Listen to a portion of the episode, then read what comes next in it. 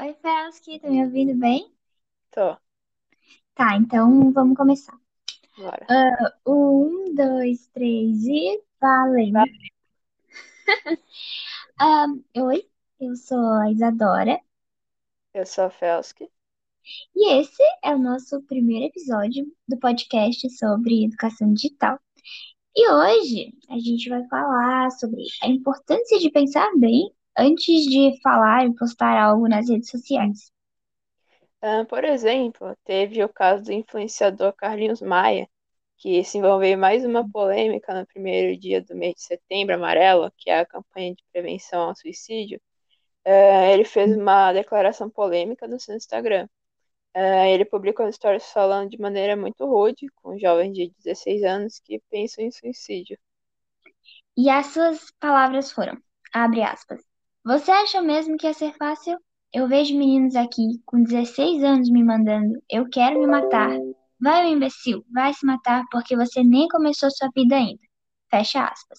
A gente não sabe se esse vídeo foi direcionado para algum fã, alguma pessoa em específico, mas mesmo assim foi muito respeitoso e podia ter sido um gatilho para as pessoas que sofrem com doenças psiquiátricas.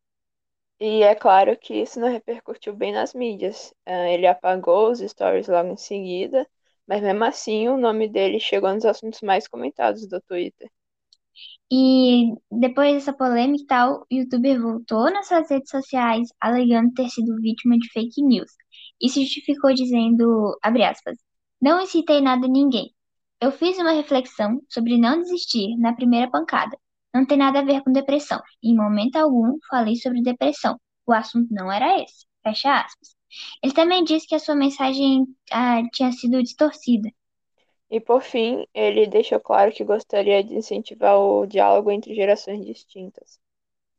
Ah, esse é só um dentre os muitos casos de influenciadores que não pensam conscientemente antes de postar algo nas suas redes sociais e acabam ofendendo outras pessoas e até mesmo prejudicando a si mesmas.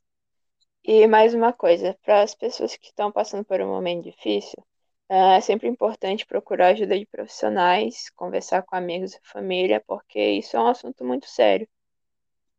Ah, e é isso, né? Até o próximo episódio.